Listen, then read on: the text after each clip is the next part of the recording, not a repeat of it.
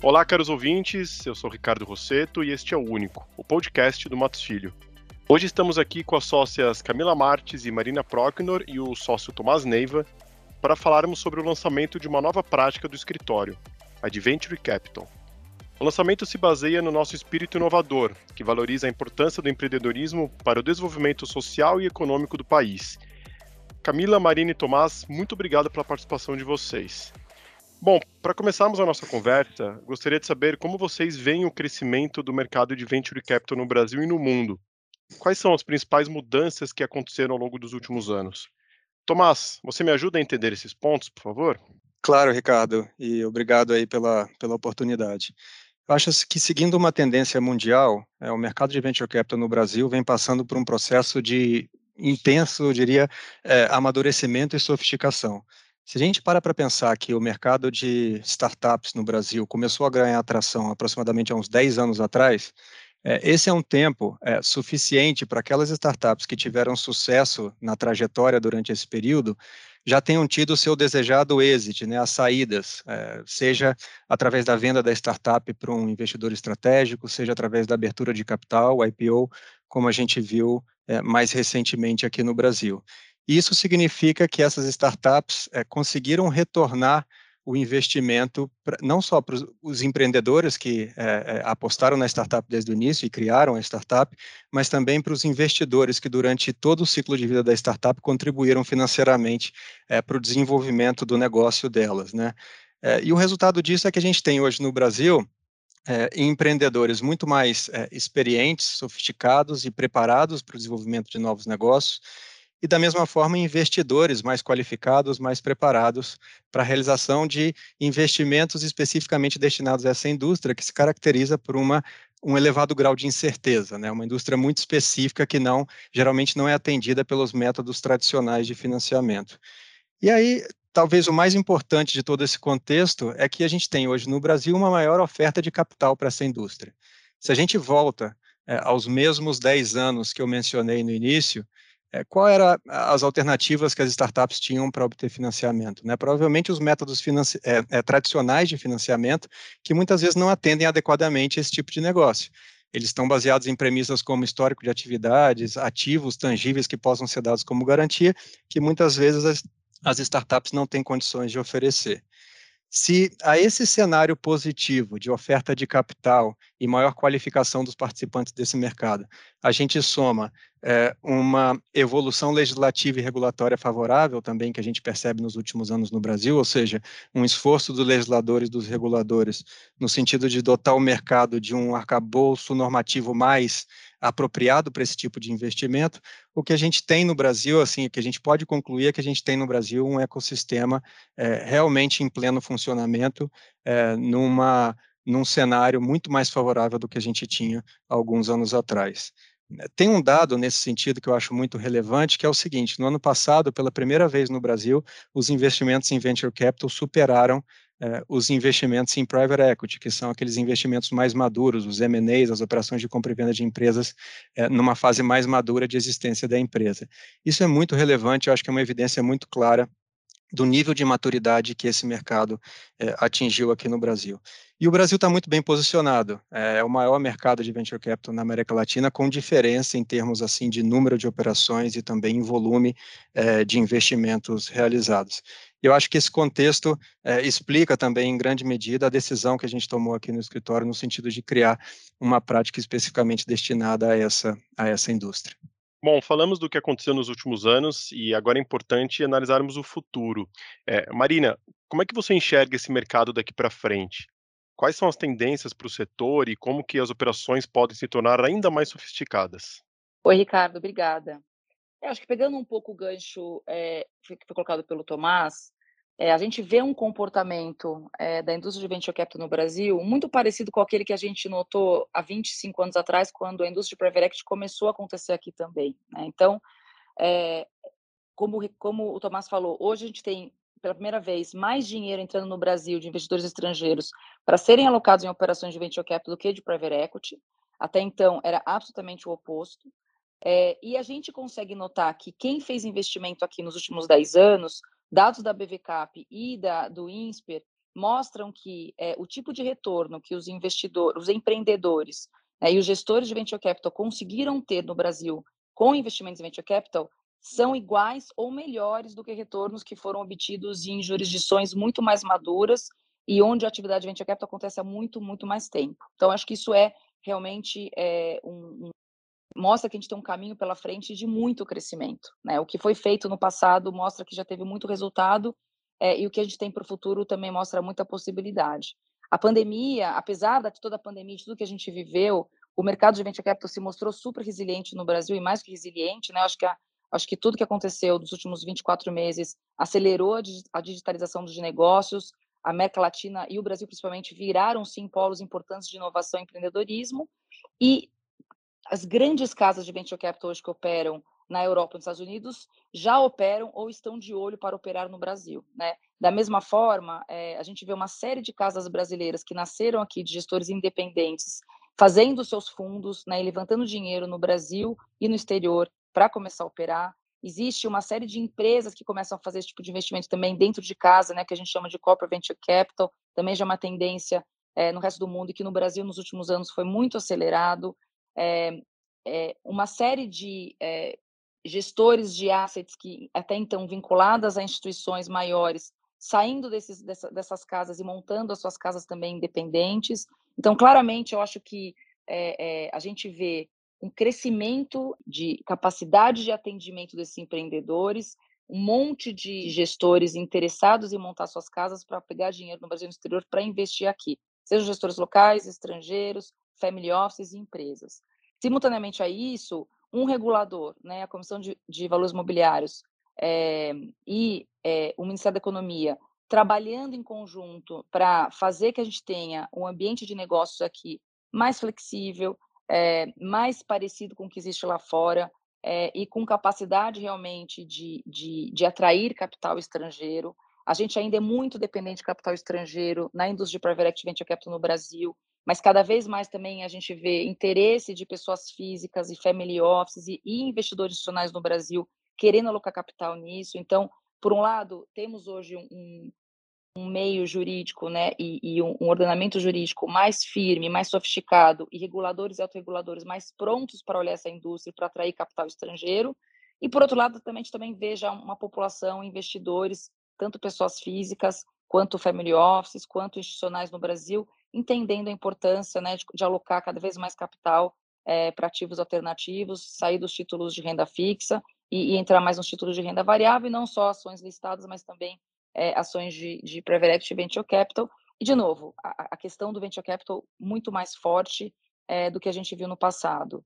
O mercado de capitais brasileiro né, se fortalecendo também fortalece os, os, as estruturas de venture capital, porque, no final das contas, como o Tomás falou, é, quando alguém aposta no empreendedor, é, o que ele quer fazer é, de alguma forma, retornar esse capital, seja saindo é, muito antes do IPO ou seja saindo no IPO, mas, de qualquer forma, sem um mercado de capitais forte, um mercado de crédito forte, um mercado secundário líquido no Brasil, a gente não consegue ver um mercado de venture capital crescendo, e também por força, acho que do que aconteceu nos últimos três anos, que teve um esforço grande de Banco Central de CVM de desbancarizar, desregulamentar, e, e incentivar novos produtos, novas tecnologias para oferecer novos serviços é, para a sociedade, a gente vê também é, essa abertura, essa criação de espaço para novas ideias e novos empreendedores, e aí você tem mais dinheiro, mais empreendedores e um mercado é, mais pronto para é, refletir, e depois um mercado de capitais mais pronto para dar saída de capital é, para esses, esses investimentos todos. Então, é, na minha visão, a gente deve assistir nos próximos 10 anos um boom muito forte e muito grande crescimento de venture capital, tal qual aconteceu há 20 anos atrás é, com private equity, mas na minha visão, é, de uma forma ainda é, muito mais forte, né? É, realmente, porque a demanda que acho que o mercado brasileiro tem hoje supera muito o que existia no passado. os investidores estão realmente mais preocupados em diversificar posições, né, os seus ativos, em, em, uma carteira mais diversificada, sair só da renda fixa, que é o que acontecia 20 anos atrás e hoje não, não funciona mais, e os investidores entenderam isso, é, e, de, e, e, claramente um mercado regulado, um regulador um regulador mais prontos é, para receber e para estruturar é, esses, é, esses deals. Hoje a gente tem uma indústria de fundos de venture capital tão sofisticada e, e com uma governança e com economics é, muito similares e muito parecidos com o que é oferecido para os investidores é, em outras jurisdições. Perfeito, Marina. Muito obrigado por esse contexto. É, bom, seguindo aqui com o nosso debate, vamos agora comentar sobre como os advogados se inserem nesse mercado.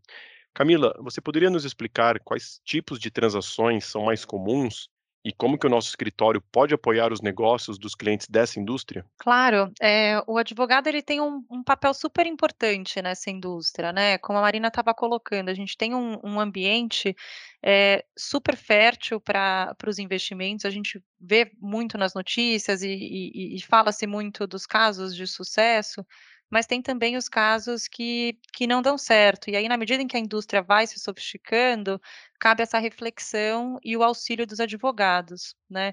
Como as operações de VC elas são muito dinâmicas e ágeis, é importante que o cliente se envolva desde o início é, no projeto com o auxílio de um, de um advogado. E aí vai caber ao advogado também é, falar a mesma língua desse ecossistema, entender o papel de cada player é, e assessorar o cliente com soluções inovadoras que nem sempre são aquelas mais óbvias é, do mundo tradicional, é, das operações clássicas de M&A, de private equity, e por isso que a gente está aqui lançando uma prática focada na indústria de venture capital. Né? Nessa, nessa prática, vão se encaixar os mais diferentes tipos de assessoria aos nossos clientes. A gente vai ter a gente pode auxiliar os clientes aqui num serviço é, de suporte jurídico estratégico para as startups e também para os seus investidores, desde a estruturação dos seus do, dos, dos, fluxos de investimento, a implementação dos seus MVPs e mesmo da consecução do plano de negócio aí, dependendo da fase de desenvolvimento um, da empresa. O nosso objetivo aqui é, principal, como assessor jurídico, é resguardar e proteger os direitos e interesses das partes, atuando aí como um trusted advisor é, estratégico para o cliente, seja num cenário de lançamento de um novo produto, em que a gente vai precisar colocar no papel as sinergias e ideias existentes, né, guiando o cliente aí num ambiente regulatório, ou mesmo num outro extremo, que vai ser antecipar sem problema, falar das dores, é, vislumbrando aí um cenário que não é desejado, mas pensando e se tudo der errado, né? O que, que precisa estar tá no papel e como que a gente preserva aqui os, os interesses né, dessas partes que estão transacionando agora. E aí, nessa linha, é, a nossa assessoria vai envolver uma ampla gama aqui de, de, de, uh, de trabalhos, né, de diferentes frentes. Então, vai desde uma assessoria é, nas rodadas de investimento, é, na fase de diligência, preparo da estruturação é, dos fundos, até a negociação dos contratos da transação. Aí estamos falando de term sheets, com mútuo conversível, seja no Brasil, ou mesmo com auxílio no exterior, a gente vê aí as operações né, de de interna internacionalização das, das estruturas societárias e também de expansão das empresas brasileiras que estão crescendo, né, e, e buscando aí filiais no exterior, como que podem atuar lá fora ou mesmo o auxílio aí às grandes empresas que estão buscando é, uma estruturação e uma implementação de programas de, de corporate venture, com a criação de hubs de inovação e programas de, de aceleração em veículos de investimento aí em, em startups. Né? A, verdade é que o, o céu é o limite. Eu poderia ficar horas e horas falando aqui das diferentes frentes e iniciativas que esse ecossistema fértil de, de venture capital viabiliza no, no mundo jurídico. Marina, volto a você para os comentários finais neste episódio. É, poderia falar sobre a expertise do nosso time nesse tema e qual que é o diferencial de um escritório full service como o Matos Filho na atuação em operações de venture capital? Ricardo, claro. É, na nossa visão, quando a gente imaginou é, formalizar a criação da prática, tudo pareceu muito natural. É, hoje, no escritório, a gente tem uma capacidade de atendimento no espectro completo da indústria de private equity, por exemplo. E a gente quer fazer exatamente a mesma coisa para a indústria de venture capital. E quando eu falo espectro completo, o que, que eu estou me referindo? É, desde é, aspectos regulatórios para os gestores de VC se estabelecerem no Brasil, sejam eles controlados por é, investidores é, locais ou estrangeiros. Então, desde eles montarem as operações como gestores aqui, até as questões de fundraising no Brasil ou no exterior, que geralmente envolvem questões super complicadas de equalização de câmbio, questões fiscais, regulatórias, de compliance. A gente ajuda na estruturação de veículos de investimento e de co-investimento no Brasil e no exterior também. A gente é, tem a capacidade, como a Camila falou, é, de ajudar é, nas rodadas diversas de investimento, tanto representando os fundos quanto representando as empresas. E, e, e de novo, um outro diferencial nosso é que o nosso time de mercado de capitais é o maior time do mercado e o time com mais experiência em realização de IPOs, seja no, no mercado brasileiro quanto no mercado lá fora. Né? Então, é, a gente consegue realmente é, cobrir o ciclo é, da indústria, desde a questão regulatória, fundraising, até a, a, estruturação dos veículos de investimento, a alocação do capital nas empresas, o crescimento dessas empresas, as compras que essas empresas fazem para consolidar suas teses de investimento, eventualmente, amadurecimento delas, depois uma saída de capital, seja por meio de uma operação de M&A, que o nosso time também é, é líder do mercado, seja por uma operação no mercado de capitais é, na Bolsa Brasileira ou em Bolsa lá fora. É, então, é, realmente, a gente, quando entende é, esse nossa, essa nossa capacidade de atendimento, a gente consegue ver o tipo de sinergia que a gente vai conseguir oferecer, e que, na verdade, a gente já faz isso para os nossos clientes, e agora, realmente, a gente está colocando isso como um, um, foco de muita estratégia para o escritório.